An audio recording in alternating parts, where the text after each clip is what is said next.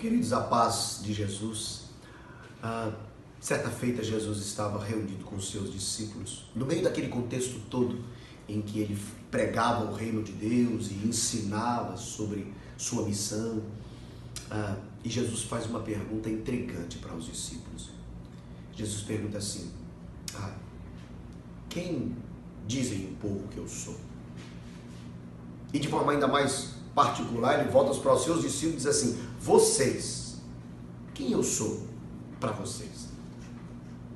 É muito curioso porque aquela pergunta não era apenas uma busca por o entendimento do que as pessoas estavam falando dele, mas o grande ponto para o Cristo era quem ele era para os seus seguidores.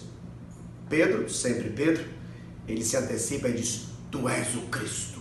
Isso é extraordinário, porque ao reconhecer que era o Cristo, ele reconhece também a, a, a, a, que ele é o Filho de Deus, aquele que viria. E essa pergunta ecoa ao longo da história e chega até a mim e a você. E hoje eu a refaço para nós, dizendo quem é o Cristo.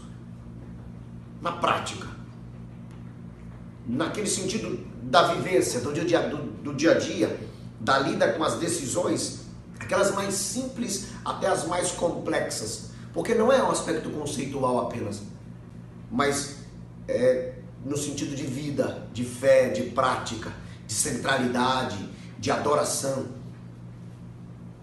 Que Deus nos ajude a compreendermos o aspecto prático do conceito do Cristo, não por quem nós achamos que ele é, o que sabemos dele, mas o que a Bíblia diz que ele é. E a Bíblia diz que ele é o nosso Senhor ele, nós pertencemos a Ele, que era o nosso Salvador, Ele mudou a nossa história e que isso implica em que nossa, nossas decisões, a, a nossa caminhada nessa terra, tudo deve girar em torno dele e não de nós mesmos. Quem é o Cristo? Para mim, para você. Que o Senhor nos ajude a vivermos de tal maneira que evidenciemos a fé que temos no Cristo da Bíblia. Ele nos ajude. Um abraço na paz.